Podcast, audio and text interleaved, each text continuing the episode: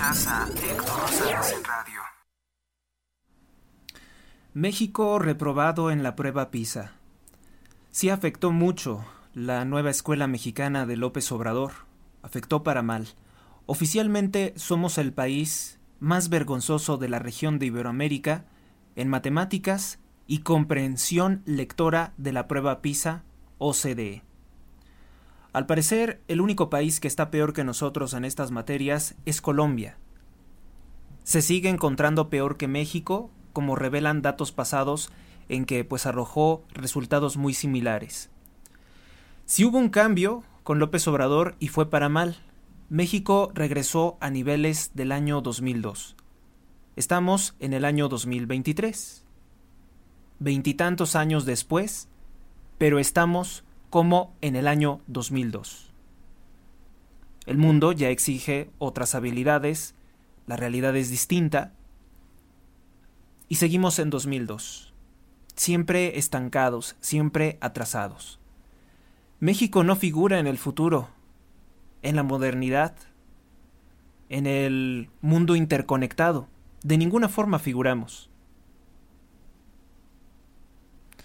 Solo el 1% de los estudiantes obtuvo calificaciones de nivel 5 o más en comprensión lectora.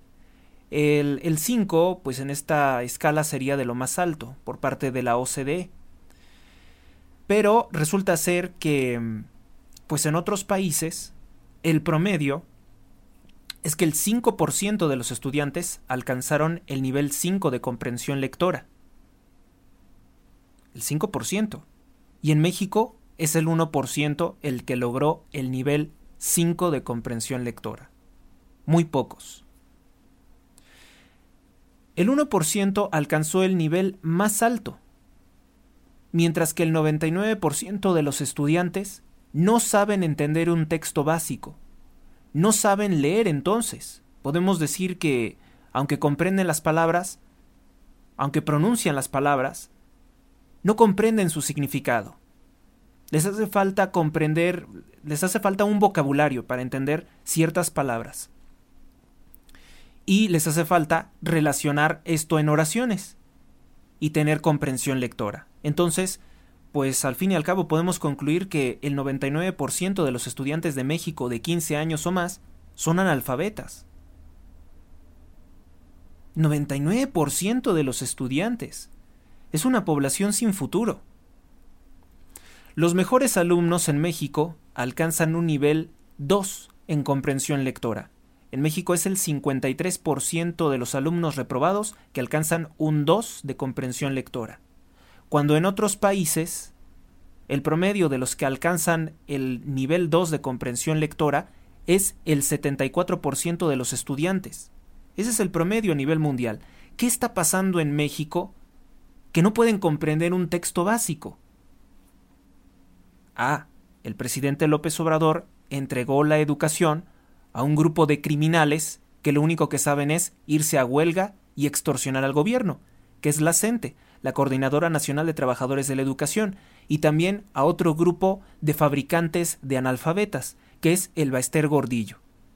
La criminal bruja santera, eh, que aún sigue siendo la lideresa del Sindicato Nacional de Trabajadores de la Educación, porque nada más tiene una marioneta ahí, y que salió de prisión porque López Obrador la liberó cuando ganó la presidencia. A el Baster Gordillo, que ha robado tantos millones de pesos de la educación mexicana, López Obrador se los regresó. Discúlpenos, señora, se los regresó.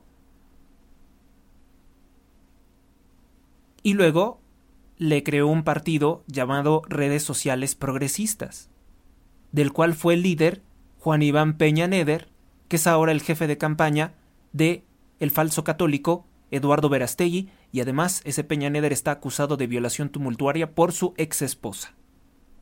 Bueno, esos son los personajes que educan a los niños, ¿sí? Esas son las personalidades influyentes e ilustres, ilustres por Illuminati, por satánicos, por, por eso. Ellos son los que dan, los que han deformado, destruido la educación mexicana. Nada que ver con la propuesta del licenciado José Vasconcelos que incluso creó una radio educativa. una radio educativa para, para, ayudar a los mexicanos a salir de la oscuridad. Eso no le gustó al gobierno de los Estados Unidos y le ordenaron al masón satanista grado 33, Álvaro Obregón Salido, sacar a José Vasconcelos de la educación, de la Secretaría de Educación Pública. Bueno, pues eso, eso continúa. O sea, todo esto que les estoy contando, que es historia, que es cultura general, es lo que originó lo que hoy tenemos.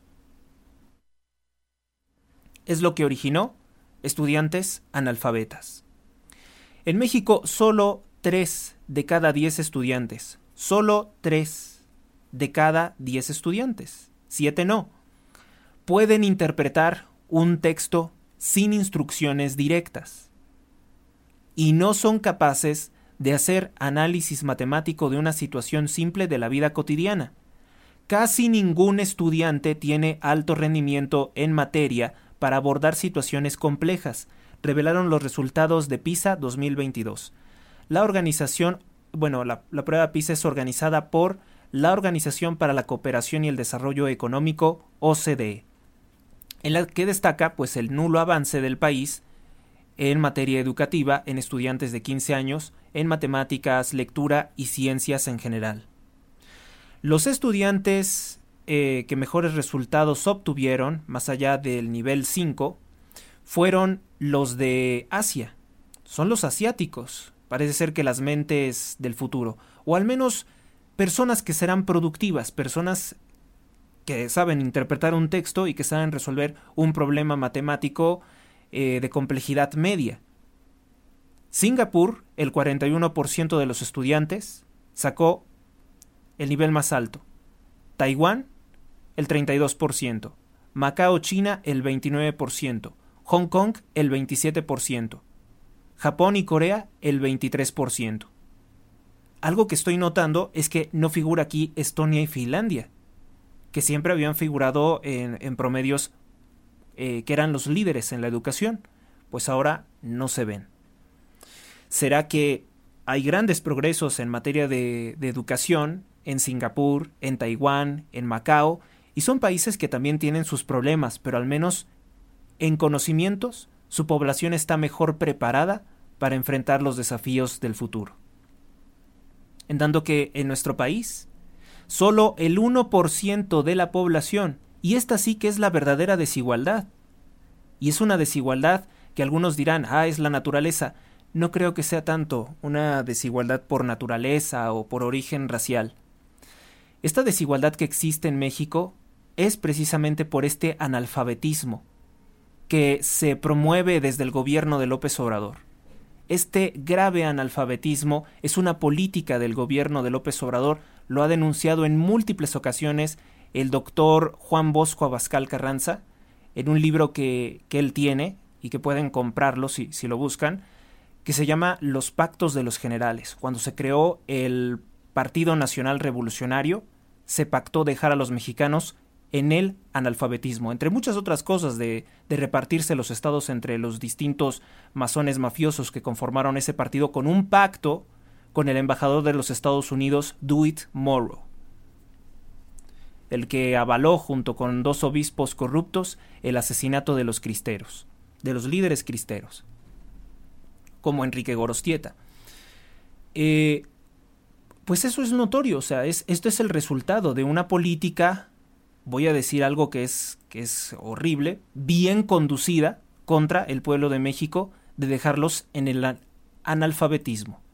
Han hecho incluso videos en internet en el que se le pregunta a los niños, ¿tú sabes quién es este personaje? No, le presentan una fotografía de un peso pluma y ahí está, ese sí lo conozco. ¿Conoces a esta eh, señora que parece de la calle? Sí, es Carol G. Para eso sí. Para eso sí están muy bien. Se lo saben de memoria y hasta se saben la letra de lo que sea que hagan, porque no son canciones, se la saben de memoria pero en estas pruebas todos salen reprobados. Lo peor de todo es que seguramente si pusiéramos a hacer este examen a personas con grado universitario, pues tampoco lograrían pasar la prueba. Yo hace poco, eh, estos exámenes luego no se comparten en Internet, pero encontré algunos en una página del Ministerio de Educación de España y es exactamente la misma prueba que yo habría realizado en mis años de estudiante. Me fue muy bien, pero no salí perfecto. Hay, ahí entonces un problema. Ojalá y que compartieran estas pruebas para que pues todo mundo las hiciera.